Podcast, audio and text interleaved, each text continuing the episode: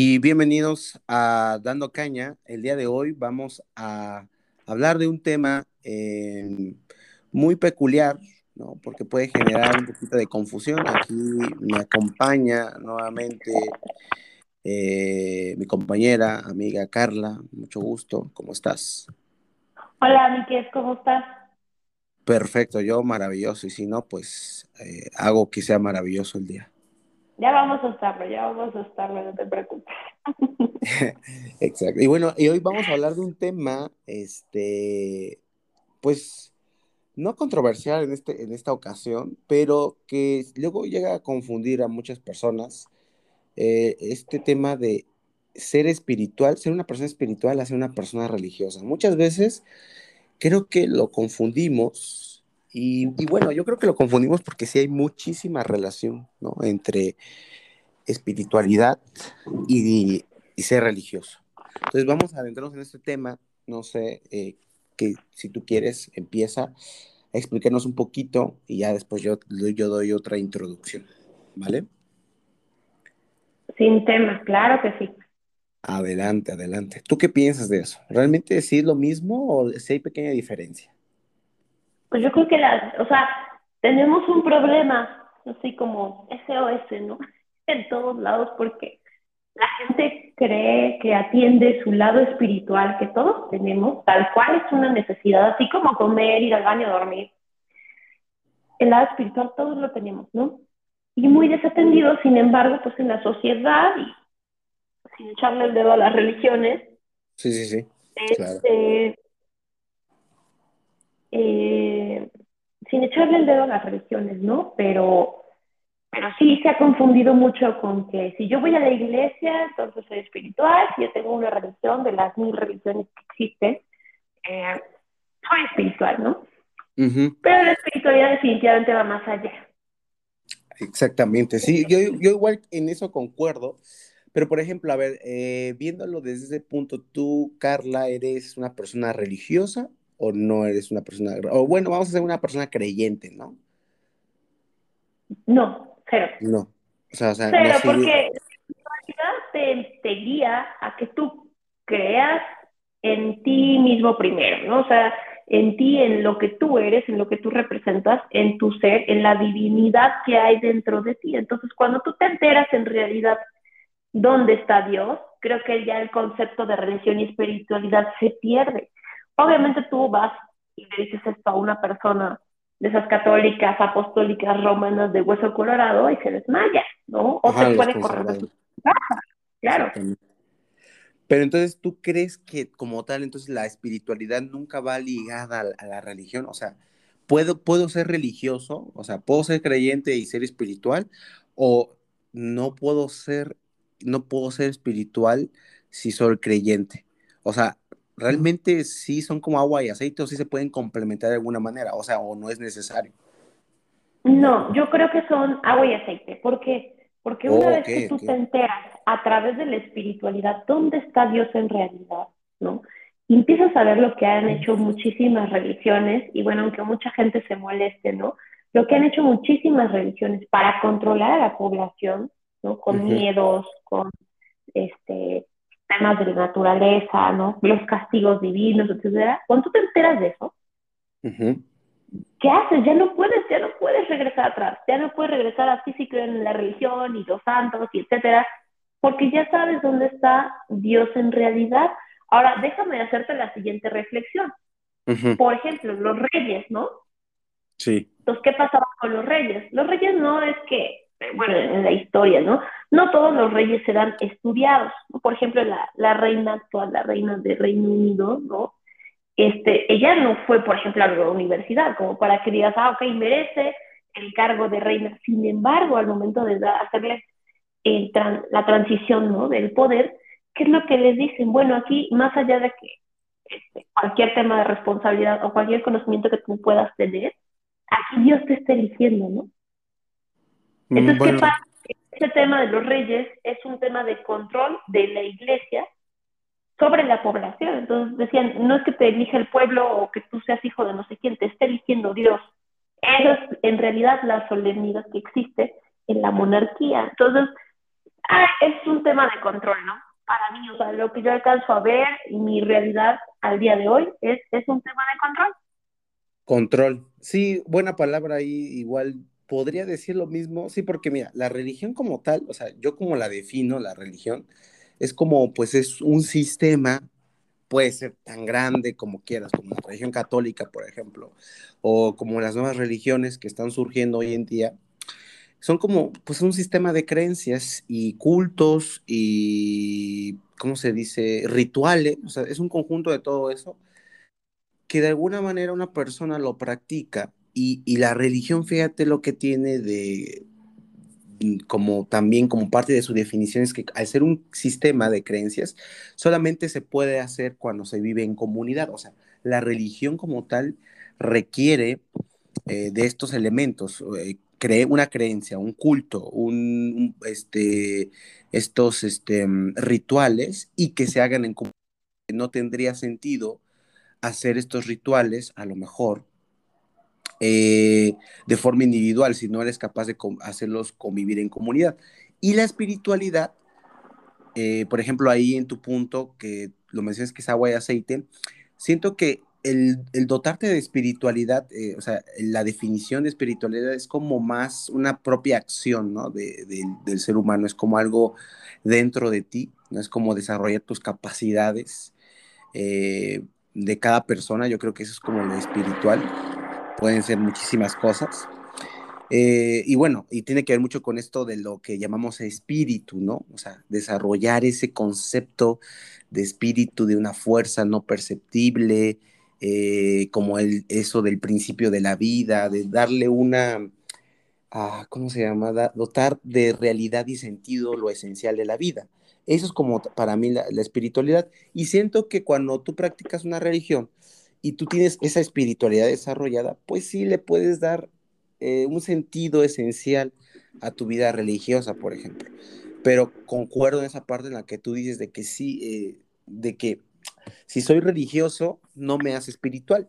Pero en cambio, si yo soy espiritual, puedo ser religioso porque puedo seguir. Creo que ahí no habría una mm, incongruencia, porque si tú eres espiritual, espiritual, perdón, tú, yo creo que tú eres capaz de seguir un sistema de creencias que te hagan sentir de alguna manera, de darle un sentido a lo que tú crees, ¿no? O sea, creer en, en Dios, en Jesús, en Alá, que, pues, que te das cuenta es lo mismo, ¿no? Pero bueno, no vamos a entrar en esos detalles, sino eh, aquí nos, este, nos no, no, no, amigo, sí hay que entrar en esos detalles, es dando bueno, caña, así que órale. Bueno, bueno, si bueno, entonces, así lo digo, pues si nos ponemos a pensar en todas las religiones, pues prácticamente todos son lo mismo, en el concepto de que hay un, este, un Dios, ¿no? Que, y si te pones a leer todo, todos los, los textos de, de las religiones, pues sí, es lo mismo, nada más que varían algunos conceptos, incluso los dioses de, nuestro, de nuestro legado, de, o sea, los mexicas, los zapotecas, estaban en una transición ya de, de, tener un solo dios. O sea, antes nosotros teníamos muchísimos dioses, pero ahora, eh, antes de que llegaran los españoles, estábamos en esa transición de solamente creer en un solo Dios. Y si nos podemos saber la historia de cómo fue creado el hombre por los dioses, pues igual, ¿no? Fue creado del barro, que no sé qué, etcétera y te pones a leer y es más, más, o menos lo mismo cuando Dios creó del, del, del, polvo de la tierra al hombre y no sé qué, etcétera. O sea, te das cuenta que hay muchas similitudes en todo este contexto, como que todos se pusieron de acuerdo o de todos agarraron, no sé, esta, esta idea de que alguien te creó de la propia esencia de la naturaleza. Entonces, no sé, es como algo muy, eh, muy particular que tiene la religión, ¿no? Por todos esos sistemas de creencias, te das cuenta, esos sistemas de creencia son muy similares. Y como tú lo dices, sirve para adoctrinar a las personas, como mantenerte en un estado moral, ¿no? Como decir, mira, eso está mal. Por eso a mí no me gusta mucho eso de manejar la moralidad, porque la moralidad siempre va acompañada de, de tu cultura, de tu religión, y de tu núcleo familiar. Entonces la moralidad es algo que en sí se modifica, no es algo como la, como la ética. La ética es sí ver la moralidad, pero desde otra perspectiva. Y la moralidad como tal No. Entonces yo creo que ahí la espiritualidad sí podría ser religioso siendo espiritual, pero no podría ser espiritual al revés. O sea, no, no puede ser espiritual siendo religioso, al menos que comprendas estos aspectos, porque va más allá de solamente creer en algo. Así es que no sé ahí qué, qué por ejemplo, tú eh, en qué aspectos dejaste eh, de creer en la religión y, te dices cuenta que necesitabas espiritualidad. ¿Dónde encontrás esa diferenciación de estas dos, ah, de estas dos palabras? O sea, ¿en qué Uy, amigo. O sea, porque no fue de niña, ¿no? O sea, esto fue como, eh, siempre nos pasa como de grandes cuando crecemos, ¿no? No nos pasa de niños porque de niños que nos dicen que seamos... Somos inocentes, nos dicen, tú ven y reza, te voy a enseñar la de María. Y eso es lo que es bueno para ti, porque a su vez es a lo que nuestros padres les enseñaron y uno lo hace en su inocencia, ¿no? Y en su desconocimiento. Y, por ejemplo, ¿cuándo fue, es, eh, eh, cuéntanos esa ocasión en la que te dices cuenta, como que diferenciaste en lo que es ser espiritual, una persona espiritual, a ser una persona religiosa? Mira, fíjate que, o sea, te quiero poner un poco el contexto y después te cuento mi historia. Hay una parte de la Biblia que es prima a los Corintios 13, creo que es el capítulo 13, que es el que te ven cuando te casas, ¿no? Y entonces te dicen, no, el amor incondicional, el amor en realidad es perdón, el amor es este, todo lo perdona, todo lo soporta, todo lo cree, ¿no? Y así se seguidita la letanía del amor. Y esa, ese, ese texto a mí me parece muy hermoso, ¿no? ¿Por qué? Porque lo que hablan en realidad es del amor incondicional. ¿Qué es el amor incondicional? Justo lo que dice ese texto, ¿no? El amor incondicional todo lo perdona, todo lo cree, este, no lleva cuenta del daño, ¿no? Entonces, ¿qué pasa en una religión? En una religión lo que hacen es crearte culpa. Entonces, ¿cómo es posible que pida la Biblia, oye, muestra amor incondicional y el amor incondicional todo lo perdona y no lleva cuenta del daño y sin embargo las religiones pues, te hacen sentir culpa si te equivocas o cometes un pecado, cuando en realidad el ser más amoroso que puedes tener tú, eres tú primero contigo mismo, ¿sí o no? Sí. Ah, pues, el otro día me estaba poniendo a pensar en algo bien importante y bien delicado, que la verdad me sacó muchas lágrimas cuando me puse a reflexionar en él me puse a, pensar, oye, ¿cuántas veces tú no le has pedido perdón a uno, sea una novia, a tus papás, a quien tú quieras? Y después de haberles pedido perdón, inclusive tú te sientes mal, ¿no? Dices, ¿cómo pude haber hecho eso? ¿Cómo pude haber hecho esto a esta persona? ¿Qué pasó por mi mente? ¿Cómo no lo pensé? Versus, ¿has hecho eso contigo mismo? ¿Tú te has pedido perdón por todas las cosas que has dejado que te pasaran, tanto en tu inocencia, en tu desconocimiento, en lo que tú quieras? ¿Sabes lo doloroso que es tú pedirte perdón a ti mismo? Y, y sobre todo que es súper importante hacerlo. Cuando ahí andamos pidiéndole perdón a una entidad que creemos que es Dios, que está separado de nosotros, es decir, que somos dos personas distintas, pidiéndole perdón, cuando a nosotros ni siquiera nos hemos pedido perdón, ¿no? Entonces, mi tema va de ese punto. Me dices tú, cuéntanos una experiencia donde tú hayas dicho, esto no es como debería de ser o como yo creía que era. Sí, sí, claro. Yo tuve, muchos años tuve una religión que era una religión restrictiva y en el momento que yo cometí un pecado o un error, chuta, o sea, fue la crucifixión. Y entonces yo me pregunto, ¿ahí está Dios? Porque si Dios es amor, entonces lo que dice Corintios 13, ¿no? Primero los Corintios 13, ¿no? El amor todo lo perdona y no lleva cuenta del daño y todo lo que apunta ese texto, ¿no? Entonces, ¿tú qué opinas de la crucifixión? ¿Eso es amoroso? ¿Dios es mm. eso? Yo creo que no. No, pero ah, sí, exactamente. Es que ahí empieza la cuestión de la religión versus la espiritualidad, porque, a ver, la espiritualidad como tal, o sea, a ver, vamos a, vamos a poner algún versus espiritualidad religión, porque muchas veces la gente la ve, piensa que es lo mismo. Por ejemplo, eh, en la espiritualidad no requieres ni estar en ninguna religión organizada, o sea, una llámese católicos, llámese cristianos, mormones, etcétera. O sea, no necesitas pertenecer a un grupo para ser espiritual.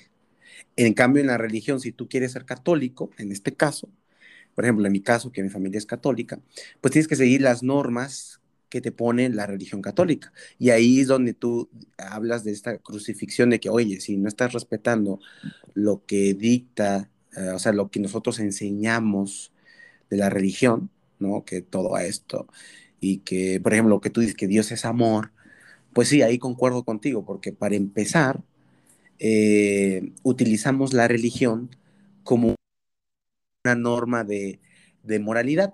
Y, he visto mucho cuando de repente he tenido algunos debates eh, sanos, debates sanos, no pelearme y, de ninguna manera ofender ninguna religión.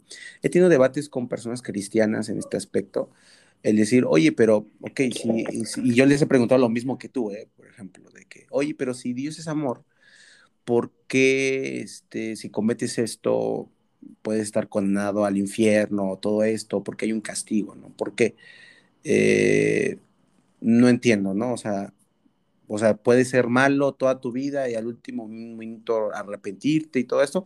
Y bueno, de alguna manera me han dicho este, algunas cuestiones, ¿no? Por ejemplo, la que recuerdo así rápidamente es esta de que mm, si, si Dios no existiera, todo estaría permitido. ¿No? Aquí ya hablando en cosas mm, filosóficas, ¿no? De que si Dios no existe, entonces todo está permitido. Entonces, eh, de alguna manera, eso me suena más a que la religión es como una brújula moral, si lo queremos ver así, más que un desarrollo interior, que, es, que eso es la espiritualidad. O sea, de encontrarte a ti mismo, de desarrollarte a ti mismo, de decir, oh, este, eh, encontrarle esa, dotar de realidad y sentido a tu vida, de darle un sentido a tu vida, yo creo que la religión no va tanto por ese camino, va más para una brújula moral en la que puedas convivir en una sociedad. Y yo creo que ahí está el problema de la religión, porque creemos que espiritualidad es eh, ser moralmente buenos. Sí, yo creo que confundimos mucho eso, de que, ay, es que es bueno, es que es puro, no comete esto, sigue las reglas, o sea, las reglas de la religión, ¿no? O sea, en general, pues. Y creemos que eso es espiritual, y yo creo que ahí está el pequeño problema de la religión. Yo creo que la religión tendría que actualizarse y apegarse más a lo que es la espiritualidad.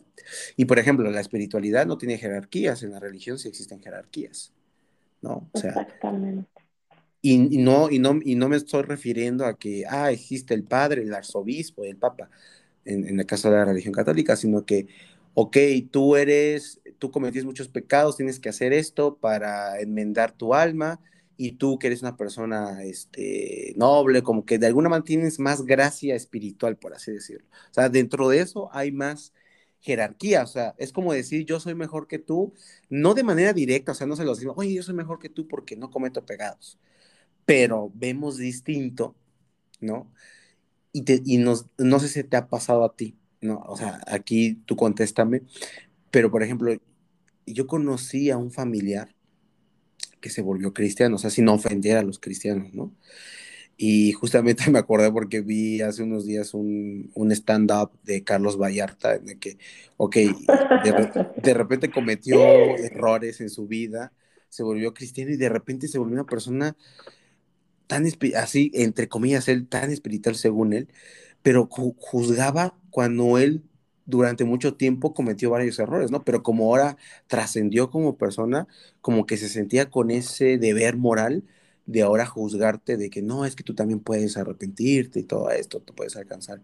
O sea, sí me explico, o sea, eh, como que cambió, subió de, de, de jerarquía, por así decirlo, y en la espiritualidad no existe eso, o sea, es como que, o sea, tú tienes tus problemas, tú tienes, y es justamente lo que decías, de perdonarte a ti mismo. ¿Cuántas veces nos perdonamos a nosotros? Como que siempre la religión es perdona, perdona, perdona, perdona a través de Dios, perdona a través de, la, ah, de, Jesucristo, perdona a través de la religión, perdona, perdona. Pero exactamente lo que tú dijiste, ¿cuándo nos perdonamos a nosotros? O sea, eh, fui, perdón, padre, porque me le menté a mis padres, ¿no? Que luego pasa esto de irte a confesar, ¿no? Que es muy común, ¿no? Mentir a tus padres, pero a lo mejor tal vez deberías decir, ok, me perdono a mí por mentir, porque a mí no me gusta mentir, a lo mejor a mí me hace sentir mal, ¿no? Entonces te deberías perdonar a ti por, por, por mentir, porque a lo mejor eso te hace mal, no tanto pedir perdón por haberle mentido a tus padres. Entonces ahí ahí se ve claramente la diferencia entre ser espiritual y ser religioso y cómo la religión es más una brújula moral que realmente un, una forma de crecer como persona, ¿sabes? Entonces, no sé. Claro. Amigo, cheers. Cheers. Salud. Claro que sí. Así es, efectivamente. Además, aquí tengo un poquito de agüita. Voy a tomar un poquito. salud, amigo, salud. Andamos de Por sanos. Por supuesto que sí. Sí, Fíjate que efectivamente, ¿no? O sea, yo te digo, religión donde digan que Dios es amor y tú veas medidas que son no amorosas, para mí, ¿cómo puedes decir que eso es espiritual? ¿No? Exacto. Y si no comienzan por amor a ti mismo, ¿no? Exactamente. Ahí, amigo, ahí ya tocaste el clavo. Es eso, justo te enseñan a amar a todos, ¿no? A portarte bien con tus papás, a portarte bien con fulano, con sutano, con mengano, y tú, tú puedes recibir toda la basura, ¿o qué onda? ¿Qué vas a hacer? ¿Vas a guardar todo el polvo debajo de la alfombra? ¿O qué? No, tú eres lo más importante para ti mismo, tú tienes que cuidar de ti mismo, ¿sí? Entonces, ese es el asunto que yo observo con la espiritualidad. O sea, en el momento que tú te das cuenta que es el amor incondicional que debes de primero tenerte tú a ti mismo para que puedas tenérselo a los demás.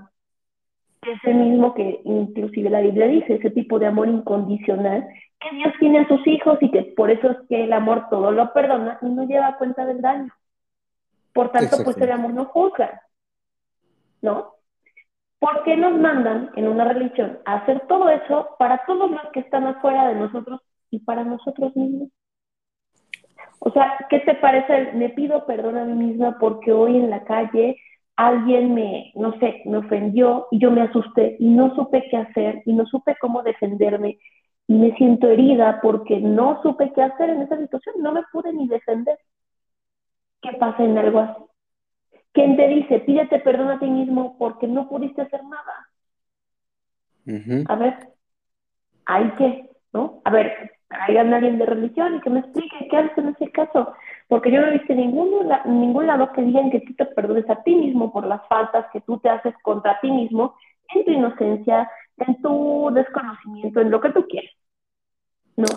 O por ejemplo, temas de cuando eres pequeño, ¿no? Que alguien te grita y tú te espantas, no sabes qué hacer, pero tu, tu inconsciente se queda con esa herida de, híjole, me lastimaron y yo ni pude meter ni las manos.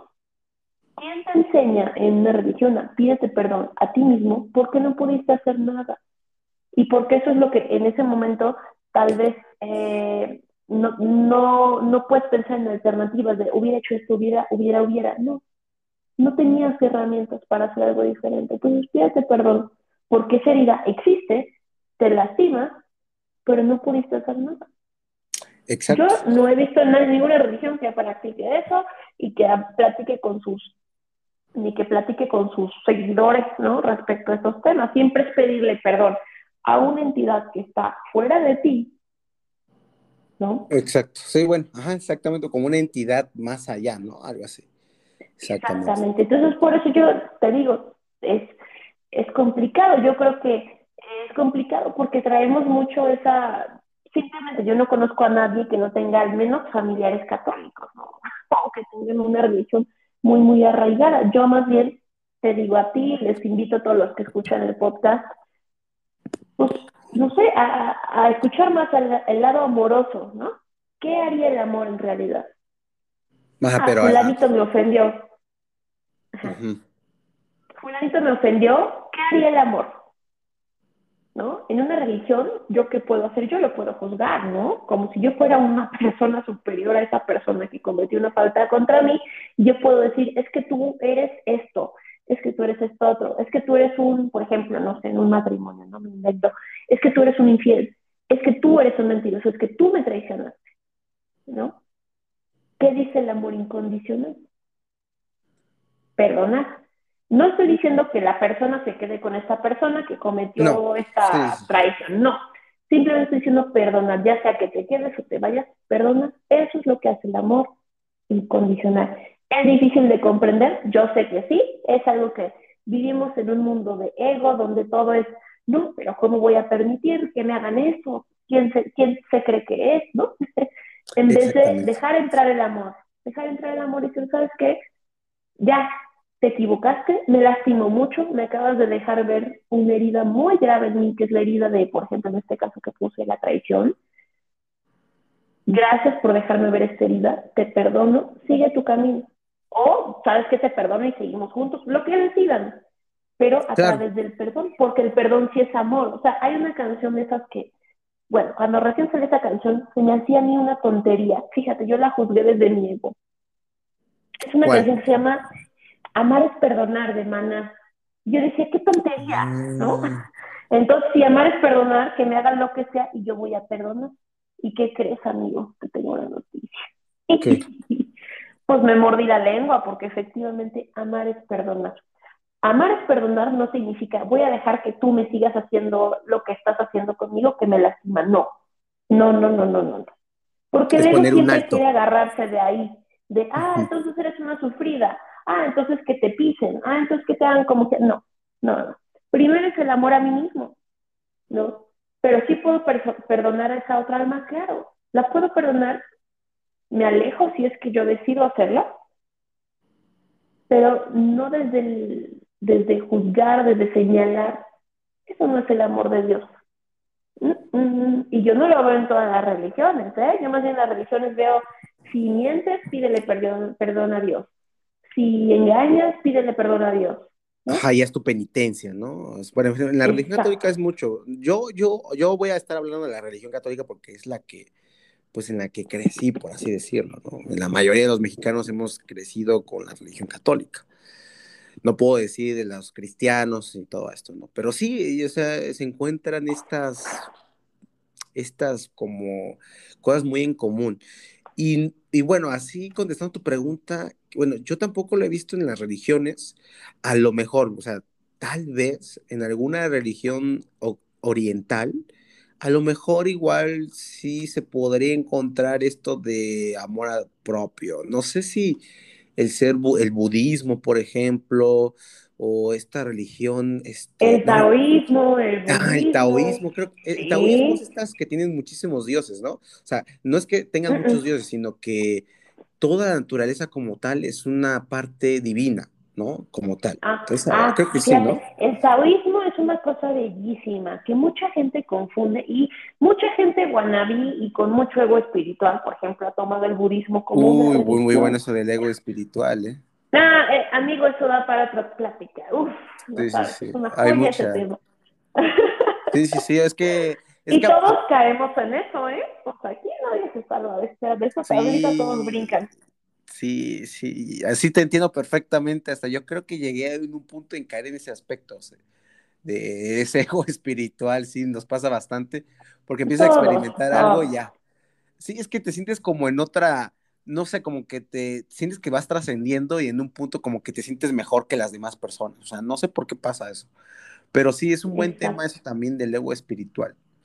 Pero sí, el taoísmo sí, sí, sí es cierto, ¿no? O sea, es, es, es algo El taoísmo, déjame contarte un poquito que, a qué se refiere. Fíjate que el taoísmo habla de que el Tao es el inicio, vamos a poner el inicio de todo. Y entonces lo que a través del taoísmo vas aprendiendo es que Dios está en todo y en todas las cosas y todo es Dios. Y entonces tú dices, mm. oye, eso es una locura incomprensible para mí, porque yo creo que Dios está ahí en el cielo, en las nubes, y yo estoy aquí abajo, ¿no? Entonces, Ajá, que es un concepto muy católico, ¿no? Exacto, de que hay alguien, un ser superior a ti, ¿no? Que eres el que manda y él es el que sí sabe lo que tiene que hacer, ¿no? Y el taoísmo te dice, oye, todo empieza a través de Dios. ¿Y qué, qué es Dios? Dios está en todos y en todas las cosas. Entonces, hay imagínate, ¿no? Tú dices, bueno, entonces mi enemigo, es, Dios está en mi enemigo. No, no, no, espérate, pero entonces, ¿por qué nos estamos peleando? Exactamente, porque esa persona está separada de Dios en ese momento. O sea, de sí mismo también. Exactamente, amigo. Ah, amigo, eres lo máximo. Exactamente. Sí, o sea, cuando tú te alejas Esa persona está separada de sí mismo. Oh, interesante, sí, interesante punto, sí, es correcto, o sea, sí que creo que en eso concuerdo completo, pero también, o sea, no es tan fácil de entenderlo, ¿no? Como que, o sea, Dios está en todas partes, como que te quedas, ¿qué? O sea, porque fíjate que en la misma, en la propia religión, o sea, hablando de la religión católica, dice que Dios es todopoderoso, omnipresente, ¿no? Omnipotente, ¿no? Y fíjate que ahora que mencionas esto que Dios está en todo, fíjate que me acaba de llegar una frase de, no me acuerdo si fue Nietzsche o un filósofo, ya sabes, los filósofos siempre dicen algo interesante cuando se trata de una de Dios. Él dice, vea, fíjate, no sé si son las palabras exactas, pero te lo voy a explicar así tal cual. Dice, si, si Dios no es capaz de, de controlar al, al, al diablo, al demonio, entonces es su cómplice. O sea que, o sea que Dios es también provoca la maldad en el mundo. Pero si Dios no es capaz de controlar al diablo, no es todopoderoso. O sea, no puede ser un Dios, porque no es todopoderoso. ¿Sí me explico? Entonces me puse a analizar esa frase como, pues es que es verdad, o sea, eh, porque muchas veces le damos como, ah, ¿por qué Dios provoca la maldad en el mundo y porque el demonio, el diablo, ¿no? Pero nos, nos, empezamos a estudiar la historia desde una perspectiva, este, pues teológica y pues a ver, eh, Lucifer, el famoso diablo que todos conocemos en la religión católica, pues era un ángel, ¿no? Supuestamente. Eh, eh, presuntamente era un ángel y pues entonces era como alguien de Dios, ¿no? Entonces, si el diablo fue capaz de hacer estas cosas, pues quiere decir que es más poderoso que Dios. Entonces, que Dios no es tan poderoso como se dice, o que es cómplice de Dios. Entonces ahí empecé a entender esa frasecita que dijo ese filósofo, de que, ok, si Dios no puede contra el diablo, no puede contra Lucifer, pues es que es su cómplice, no hay de otra. Y si no puede contra el diablo, así de eliminarlo, pues es que no es todopoderoso. Así de sencillo. No sé qué piensas respecto de esa frase. O sea, tiene mucho que ver esto con, con, lo que tú dijiste. O sea, realmente yo creo más eso de que Dios está en todas partes. O sea, que forma parte un árbol, una planta, un animal. Por eso en la cultura oriental se respeta mucho la vida animal o, bueno, en, en las religiones, ¿no? No hablo de la sociedad en sí. Y todo esto, se respeta cualquier tipo de vida porque Dios está en todas partes, hasta en ti mismo, como tú dices y vemos del otro lado cómo hay una incongruencia en eso, ¿no? Y bueno, o sea, es todo, todo esto, y, no, y solamente también la espiritualidad, este, es la manifestación de las capacidades del espíritu en el ser humano. No sé qué piensas. 100%, amigo, o sea, y, y, muchos filósofos lo han dicho y pues retan a la sociedad, ¿no? Así como de que Dios, no, no, espérate, Dios, Dios, Dios. Ah, que Dios ha muerto, ¿no? También está. Ah, esa famosísima, está buenísima. Ajá, ajá, en este contexto, si una película cristiana respecto a esa película, ¿no? Entonces sí, sí, o sea, hay muchas cosas muy, muy interesantes hay que analizar. Pero tú, por ejemplo, ahora, lo más importante, o sea, ya, ya definimos esto de, ok, si la religión es completamente diferente, o sea, creemos que es más o menos, está relacionado, pero vemos que sí es, no diametralmente distinto, pero sí tiene muchas diferencias, pues. ¿Cómo, cómo o sea, cómo realmente, primero, cómo identificas que estás creciendo espiritualmente? Y otra, ¿cómo, cómo, cómo te inculcas, cómo, cómo te puedes volver más espiritual sin caer en el ego espiritual? Eso sería bueno. Uy, amigo, espiritual te la debo, mi estimado, para la otra, para la otra sesión. ah, claro, pero por ejemplo, ¿cómo te inculcas? Pero, ¿Cómo, cómo te vuelves más espiritual? ¿Tú qué haces? Fíjate, gente que dice, ¿no? Ay, no, yo hago yoga, soy súper espiritual, ¿no? O sea, ah, no, yo, el budismo, soy vegana, soy súper espiritual. Cuando en realidad tú puedes ir a un, no sé, a un, no sé, una persona de un pueblito humilde que te da una lección de vida y dices, wow, tú eres muy espiritual, ¿no? Tal vez tú en tu inconsciencia sobre estos temas que platicamos, pero tú en tu inconsciencia me estás dando a mí una lección, estás siendo un maestro espiritual para mí. Eh, te voy a poner un ejemplo muy fácil. Yo tenía un amigo que siempre que lo veía, siempre iba y lo veía en el trabajo, entonces siempre que lo veía en el trabajo, yo lo veía con según yo, fíjate nada más lo que yo estaba haciendo. Ay, no, no, no. Digo que ser humano es lo máximo, pero también es todo un aprendizaje. Entonces yo lo veía y yo decía, bueno, este cuate tiene un ego fuertísimo, ¿no? O sea, yo lo veía en su trabajo, cómo se daba las de yo soy fulano de tal, licenciado, maestro y doctor en todo. Ajá. Y yo decía, este cuate, ¿qué onda, no? Es muy egótico, ay, qué horror, no, no, no, no, no, qué feo, cuánto ego trae ese hombre cargado. Y lo volví a ver, em, y lo volví a ver hace poco, y entonces lo veo otra vez también en su trabajo, que me recibe ahí muy, muy, muy gentilmente en su trabajo, y lo vi tomar unas actitudes absolutamente distintas. Entonces, mi pregunta es, ya haciendo conciencia, porque todos somos humanos y venimos a, somos unas almas encarnadas en cuerpos humanos, venimos a tomar aprendizajes.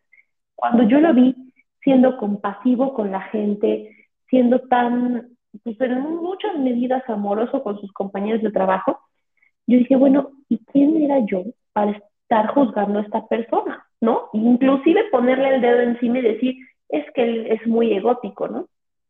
Entonces, es, es, eso, amigo. O sea, tú dices, ¿dónde cultivas tu espiritualidad? ¿no? O sea, ¿cómo te das cuenta? Date cuenta primero de ti mismo, de ti mismo. Estoy juzgando a alguien. Bueno, ¿qué estoy juzgando en esa persona que yo también llevo por dentro o que a mí me causa conflicto por la razón que tú quieras? A mí, por ejemplo, me dio mucha tristeza darme cuenta de mi ego espiritual. Ahí te va mi ego espiritual, porque por si tanta duda había, mi ego espiritual lo juzgó, ¿no? Encubierto de no, yo soy tan espiritual que puedo observar a esta persona siendo totalmente del ego. Ajá, sin conocerla, ¿no? Nada más ver la superficie. Sí, ya después, hoy, bueno, ahora que platicamos, me dijo, es que ya me fui de vacaciones, estaba tan estresado, llevaba años sin tomar vacaciones. Yo dije, bueno, tal vez lo que este hombre necesitaba para salir un poquito de su ego era descansar, o sea, no hacer nada. Y apenas lo logró. Entonces, él, en este momento, se convierte en un maestro espiritual para mí. ¿Por qué? Me está dando una lección muy importante que se llama no juzgues, ¿no? No juzgues. Tú no sabes lo que está pasando en otra persona, tú no sabes lo que está pasando por su mente, por qué se está comportando de cierta manera, aunque sea del ego o no, tú no sabes. Entonces no juzgues trata de entender cuál es la medida más amorosa en vez de juzgar, dar amor. Decirle, ok, sí, bueno, eres de cierta manera, tú decides serlo de cierta manera, ¿no? Yo no soy quien, ni soy superior, ni soy más espiritual que tú, ni te, y no te puedo juzgar, eso no, eso no, no es del, del amor. Entonces, ¿qué te digo yo? ¿Cómo ser más espiritual? Date primero cuenta de ti mismo. Claro, pues sí. Muy fácil, tú les preguntas a las personas quién eres ¿Qué te dicen? Pero no tan fácil, ¿no? Sí. ah, no, no, no, no. El darte cuenta. No, no, no. Pues las, las religiones se han encargado y el, todo nuestro sistema de Facebook, Instagram y todo lo que tenemos alrededor de la televisión se ha encargado de oscurecernos esos temas tan hermosos como darnos cuenta de nuestro propio ser. Por ejemplo, si yo te pregunto qué, ni, no te voy a pedir que me respondas, pero ¿qué, ¿tú quién eres? y tú me vas a decir, yo soy Kevin. Y te voy a decir, no, no es cierto. Atrás de ese nombre que es Kevin, ¿qué hay? ¿Quién eres en realidad? Yo soy yo. ¿Y qué es yo? Pues Entonces es una pregunta complicada. Yo creo que por ahí podemos empezar a vivir la espiritualidad. ¿Quién soy en realidad? ¿Soy esta botarga en la que me he convertido? ¿no? ¿Soy licenciada fulana, maestra, doctora en toda la vida? ¿O quién soy? soy la esposa de fulano, soy la madre de perengano. ¿Quién soy yo en realidad? Si yo dejara todo mi mundo de fuera, si yo dejara todo, si no tuviera nada, entonces ya no soy nada, o sí soy. Y si soy, ¿qué soy? ¿Soy nada? Y a mucha gente, si tú le dices, es que tú eres nada, uy, les picas el ego. A mí no me hables así. Yo soy la licenciada, yo soy fulano, yo soy la esposa de Perengano. Eso sí. Ah, ok. Y si tú no, no fueras ni la esposa ni hubieras estudiado nada, ¿quién eres? ¿No eres nada? Y el ego dice, no, ¿cómo que no voy a hacer nada? No, no, no, espérate. Yo tengo que tener algo de qué agarrarme para existir, ¿no? Ya sea de una posición, ¿no? Económica, de una posición académica, de un tema intelectual, de un tema de lo que tú quieras para existir. Claro. A lo que voy con todo esto es, por ejemplo, el taoísmo es bellísimo porque en muchos de los aspectos te dice, busca a Dios, igual que Buda, busca a Dios en todas las personas. ¿no? interesante. Sí, porque... en todas las personas, inclusive quien un daño, quien te está gritando en la calle o, o el que ya te quiere pegar porque le chocaste, busca Dios en todas las personas. No significa que me voy a poner ahí para que me pegue, no. Claro, no. No, porque antes que eso soy yo. Claro. No, se, se, trata más que nada de, ok, eh, por ejemplo, tú cuando vistes a, ese, a esa persona, a ese compañero de trabajo, pues lo, lo, que hiciste, lo primero que hiciste fue juzgarlo y, sentí, y como tú dices, tu ego espiritual de que lo podías entender sin comprender las cosas. Y tal vez lo único que debiste haber hecho, o sea, hablando así de algo, pues bien, es como que, ah, pues, ah, eh, pues se comporta de una manera no agradable, ¿no? Pues no es alguien con quien hablaría, pero no lo juzgo. Simplemente como que lo, no es que lo dejo pasar, sino que Ajá, lo observo como que, pues algo debe estar pasando, ¿no? Pero pues bueno, no me voy, no voy a hablar, no quiero hablar con esa persona, no quiero llevarme con personas que, que hablan así con, de, de otras o que maltratan así a las personas. Y ya a lo mejor por, otro concepto de la vida o por cosas de la, lo puedo conocer mejor y digo, ah, pues mira, ¿no? No, realmente no es una persona este, nefasta como yo pensaba, ¿no? Es, a lo mejor he tenido un mal día en esa ocasión o en esos meses y cambió. Las personas pueden cambiar, porque imagínate qué aburrido sería el no cambiar. Yo creo que la espiritualidad te ayuda a eso, a trascender y cambiar, porque creo que no hay mejor cosa que una persona que cambia, que cambia de opinión. O sea, conforme vas adquiriendo más cosas, o sea, espiritualmente, tú vas eh, manifestando nuevas capacidades, tanto para porque lo espiritual, ah, fíjate, hasta está en la Organización Mundial de la Salud como parte de los aspectos de la salud integral, o sea, está lo físico, lo mental, lo social y agregaron lo espiritual. Entonces te das cuenta...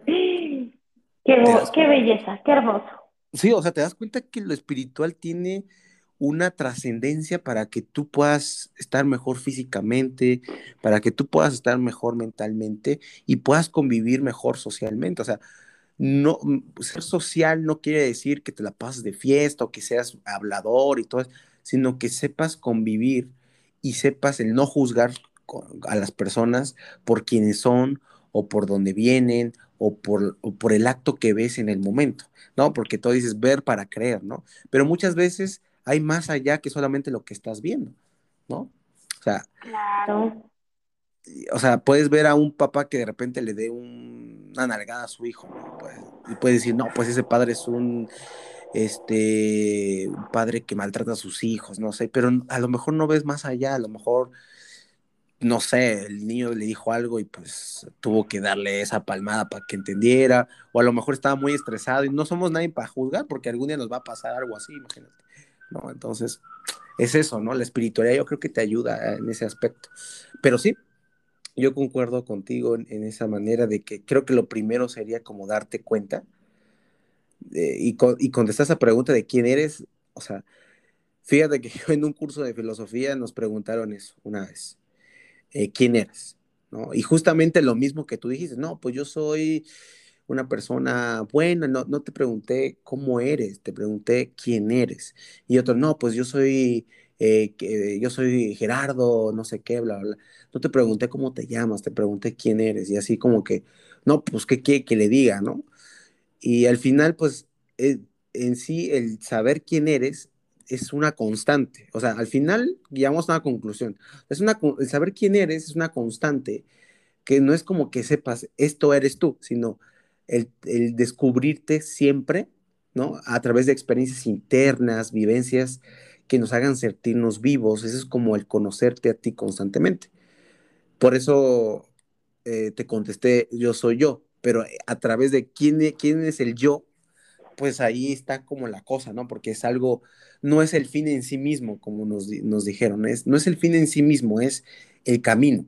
O sea, es el trayecto de conocerte a ti mismo, lo que te hace a ti mismo. ¿Sí me explico? O sea, está medio, está medio enredado, pero no sé si me comprendes en ese aspecto. Sí, ¿verdad? O sea, 100%, puede sonar un poquito revuelto, ¿no? Pero sí se entiende, ¿no? O sea, para ser tú mismo... Es que... Ajá. Ajá. No, tú dime, ¿qué ibas a decir? Dale, dale, dale. No, es que, o sea, prácticamente es para ser tú mismo es dejar de pensar en, de, dejar de pensar qué tienes que hacer para ser tú mismo o para saber quién eres tú, porque es el proceso eh, que te va a hacer ser tú mismo o entender quién eres tú, pero no hay algo en concreto como que, ah, llego a este punto y ya, ser quién soy, ya, ya sé quién soy. No, porque el ser quien soy no es un fin en sí mismo, es el trayecto. O sea, es así pues, pocas palabras. Así es. Sí, amigo, coincido bastante contigo. Eh, desafortunadamente, en la sociedad que vivimos, en esta, le voy a poner Matrix, en esta simulación, en esta ilusión en la que vivimos, nacemos y nos dicen, bueno, tú tienes que ser esto, tienes que estudiar, tienes que ser la licenciada, el licenciado y ganar esto y lograr cosas y tener cosas. Y sabes qué es lo más triste? Que ellos en su inconsciencia, nuestros papás desafortunadamente, en su inconsciencia, nos guían por ese camino donde nos olvidamos absolutamente de quiénes somos en realidad. Y entonces llegamos a una X edad y, dices, bueno, ¿por qué tengo mal carácter? ¿Por qué, este, ¿Por qué todo el tiempo me estoy quejando de todo? ¿Por qué vivo la vida que vivo? ¿Por qué vivo cosas que no me gustan y son cíclicas? Mira, deja todo eso aparte. Empieza por quién eres tú para poderlo resolver. ¿Quién eres tú en realidad? Más allá de soy fulana, me mengana, esposa de tal, licenciada, lo que sea. ¿Quién eres en realidad? ¿Qué hay atrás de tu nombre? De decir, bueno, yo soy Kevin o yo soy Carla. Bueno, sí, como dices tú, ese es tu nombre, pero ¿quién eres? Y la gente se saca de onda, ¿no? Dice, no, no lo sé. Yo te garantizo, no hay gente que sepa quién es en realidad. No lo hay. No, porque no, te contesta con eso. ¿Quién eres? Ah, soy contador. No, no, no, no te pregunté qué estudiaste. ¿Quién eres? Ah, soy Carla. Ah, bueno, si ese es tu nombre. ¿Quién eres? ¿Y qué te responde? Ya, se acaban, se acaban las respuestas, ¿no? Sí. Se acaban las respuestas ahí. De hecho, sí. Y, y, más que estar pensando, pues es, es aplicar y vivir, pues, o sea, es haciendo cosas. Entonces, yo creo que ahí lo que tú mencionas es de acercarse a la espiritualidad a través de, primero, a como reconocer, el no juzgar, empezar a saber quién eres, todo esto, es como el principio, ¿no? Y ya otras cosas que más, podemos decir que, no más sencillas, pero que también forman este carácter o fortalecen tu espiritualidad. O sea, porque el conocerse a ti mismo no es irte un año a Europa y, este, y encontrarte a ti mismo. ¿no? Ojalá fuera así de fácil, ¿no? O sea, tampoco, porque pasa, pasa esto de que, no, pues me voy a ir un año a viajar por el mundo para encontrarme a mí mismo y, y lo que te hace encontrar a ti mismo, pues creo que es esa emoción de que, no manches, me voy a ir un año por todo el mundo. Pero una vez que ya pasó, dices, güey, pues, ¿cómo? Es que todavía no siento, no soy quien soy y voy a seguir descubriéndome. Pues eso es justamente eh, eso, que nunca lo vas a encontrar porque no es un fin en sí mismo. Entonces yo siempre, bueno, a mí lo que a mí siempre me dijeron es que, bueno, si quieres desarrollar tu espiritualidad es justamente eso. Primero, no juzgues. Segundo, confiar en tus intuiciones. Muchas veces dejamos a un lado nuestras intuiciones por, por cuestiones de lo que te dice la gente, lo que te dice la sociedad, ¿no? O sea, a la hora de decidir el camino, este, entre comillas, no, no, no se ve mi entre comillas, pero lo menciono, del camino a escoger, pues es que en la práctica, ¿a ti qué te va, qué te va a convenir? O sea, ¿tú qué sientes? ¿Cuál es tu intuición? De que no, pues es que a mí me dijeron que debo de estudiar este, economía porque es las carreras más pagadas. Suponga, vamos a poner, no reconozco si así lo sea, ¿no? Pero vamos a ponerlo así. Pero mi intuición me dice, no, es que a mí me, me yo quiero arte, yo quiero no sé, yo quiero dibujar, no sé, pintar, supongamos, o el baile, eso es lo que te dice tu intuición. Entonces, parte de a mí lo que alguna vez me dijeron es que siguen tu intuición, pero, o sea, no es que sigas, sigas siempre tus antojos, no es lo mismo tus antojos que tu intuición, es muy diferente, porque luego como que, ay, pues hoy quiero aprender a hacer sushi, pues me voy a meter a clases de sushi. O sea, pero no vas a dejar todo por aprender sushi, porque es un antojo, o sea, es como que un hobby, pues, ¿no? No confundas hobbies con tu intuición. Bueno, ahí yo tengo algo que decirte. Lo que pasa es que nosotros creemos que a veces nuestra mente es nuestra intuición mm. y eso da para otro, mm, otro, podcast, otro amigo, porque fíjate, diferencia, es bien difícil, eso es real. Es muy difícil diferenciar mi mente de mi intuición. ¿Dónde está mi intuición? ¿no? Mi mente es esa voz en mi cabeza que dice, no, pero es que si hago esto, entonces me va a pasar esto, bla, bla, bla, bla, bla. Es una voz en mi mente que me crea historias sobre algo que ni siquiera he hecho. Y mi intuición es una sensación, inclusive es corporal, la puedes sentir cerca del pecho, ¿no? Como cuando tú dices, no manches, esto me late, sé que, sé que todo se ve en contra, sé que esto eh, parece una locura, pero algo dentro de mí, que es tu intuición, no tu mente, echándote vocecitas, no. Tu intuición dice, es por aquí, camina por aquí. Ajá, y lo tomas, y, y no es que te ¿Y qué pasa al final? La gente que sí sigue su intuición, no su mente, engañada así tras, que dice, ay, es mi intuición, no, es la mente. No, no. Quien sí sigue su intuición, no se equivoca. Porque aunque se equivoque, ese, ese, vamos a ponerle así de esta manera, ¿no? Pero no, no es así. Este error lo lleva algo que va acorde a lo que en realidad desea su alma. Y digo, eso va para otro tema. Sí, sí, claro. y, justamente, o sea, eh, o sea, eh, no es que te equivoques, porque, sino la percepción de la, de la misma sociedad es como, ay, no, se equivocó. Pero es que la espiritualidad no toma los conceptos como, pues, eh, de, como de esta realidad. O sea, por ejemplo, insiste ser no sé, pintor y irte a, la, a una cabaña, y una cabañita así y pues a lo mejor no, no puedes ya salir de ese pueblo porque eres feliz ahí, pero todos dicen, no, pues no, no, no gana dinero, cosas así, pero es, es, diferente eso, lo espiritual, que realmente la intuición espiritual a esto que tú dices del cerebro, ¿no? Que sí, también es un tema que voy a hablar bastante. Claro. Y bueno, otra, y bueno, está eso que me dijeron, sigue tu intuición. La intuición de alguna manera te lleva a crecer espiritualmente porque de alguna manera trasciendes como persona y eres y, te sientes con más, con más viveza. Otra, otra cosa que me dijeron es que eh, sigue o, practica eh, tendencias que no estén eh, como fuera de lo que tú normalmente hacías. Y no quiere decir que tengas la famosa mente abierta o el mindfulness que le llaman, ¿no? De que te pones a probar modas, ¿no? Y que realmente no quedan contigo, sino que realmente encuentres cosas prácticas, tanto ancestrales, eh, espirituales, de otras, de otras, incluso de otras religiones, o sea, no importa, pero si a ti te llenan, te hace sentir vivo, le dan un sentido a tu vida, pues practícala. O sea, no es necesario que tengas que tomar yoga a fuerza para ser espiritual. Si la yoga te ayuda, adelante. Si la meditación te ayuda, adelante. Si, si, mm, no sé, mm, ¿qué otra cosa? Si la aromaterapia te funciona, adelante. ¿Sí? O sea, practícala. O sea, a eso se refiere. Porque luego un profesor de la universidad de justamente la materia de ética decía, tener, tener una mente abierta es como eh, abrir la boca y tener los ojos cerrados cualquier mierda te puede entrar o una mosca. Entonces, tener la mente realmente abierta, me dijo así, chicos, es, es como tener los ojos abiertos ante cualquier posibilidad que se presente. O sea, no cerrarse ante a un, a un cambio de opinión. Si tú pensabas que existía Dios y ahora te, te, demuestras y te das cuenta que no existe, pues es como abrirte ese cambio de opinión. Eso es tener la mente abierta.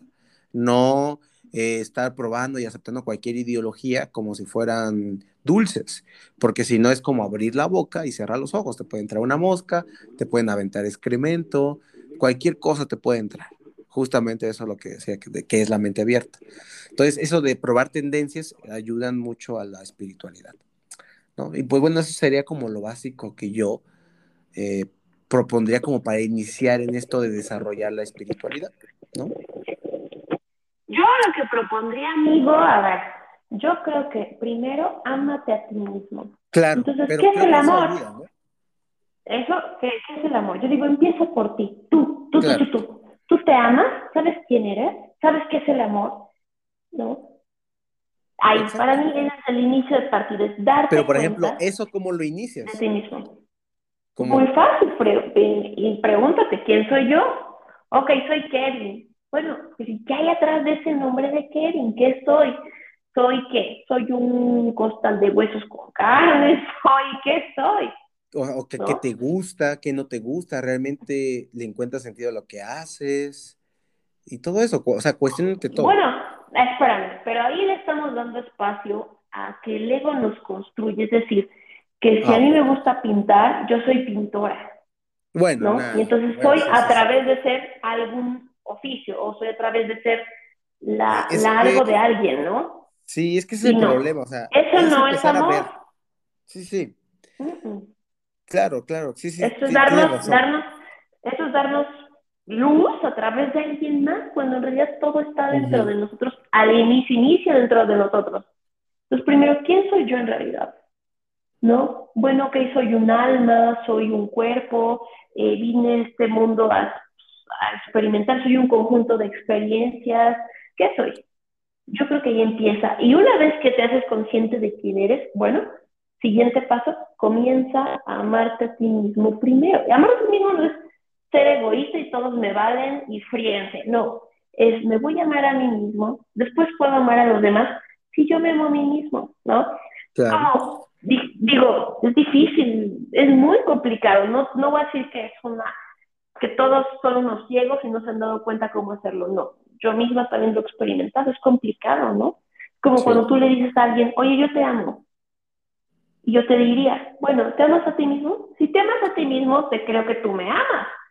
Pero si ni siquiera te amas a ti mismo, ¿cómo me vienes a decir a mí que me amas? Uh, fuerte, ¿no? Sí, amigo. Porque la palabra te amo la muy fácil, ¿no? Así como muy fácil. Sí, en las relaciones como, oye, te amo.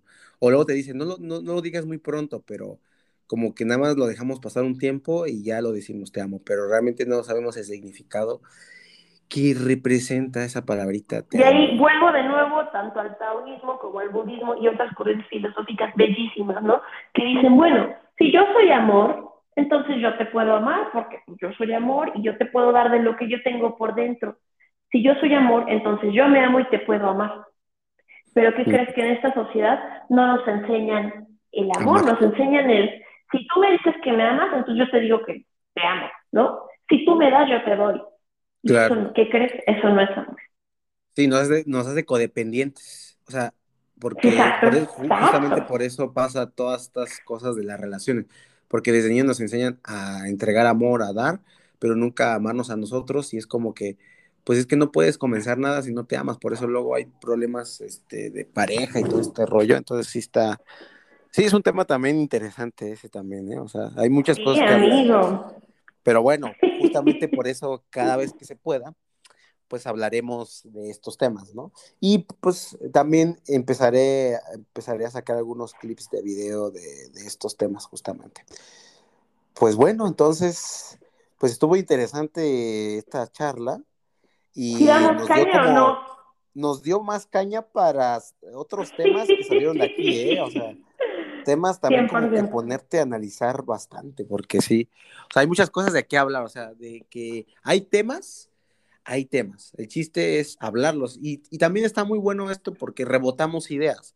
Puedes no estar de acuerdo, podemos estar de acuerdo en alguna perspectiva, pero rebotamos ideas y eso es justamente lo importante, porque podemos decir, esto, esto no es filósofo, esto no es dialéctica, pero yo creo que sí es dialéctica, o sea, el hablar de temas rebotar las ideas hace que de alguna manera como personas trascendamos. Entonces, siempre que tengas algo que decir, háblalo con alguien y vas a ver cómo cambia tu perspectiva, ¿no? Mira, esto es un aprendizaje para ti, para mí a mí misma también es una reafirmación, una, una, un ubícate también en la realidad, por ejemplo, y para los que nos escuchan también es un aprendizaje. Entonces, todo es aprendizaje para ti, para mí, para quien lo sepa y para quien no lo sepa también. Exactamente. Y todos somos iguales, provenimos del mismo amor de Dios. Exacto, es correcto. Pues bueno, entonces yo, eh, estimada Carla, me despido. Eh, con, hasta Amigo, es un placer, es un gusto. Igualmente, igualmente. Nos vemos en, el, la siguiente edición del podcast y pues, eh, pues bueno, yo me despido. Yo soy Kevin Ramírez y Carla, adelante si quieres. Carla Gámez. Muchas gracias por escuchar y gracias por tomarse tiempo para reflexionar todo lo que hemos platicado Así es. Entonces, nos vemos. Bye. Cuídate. Nos vemos, amigo. Bye.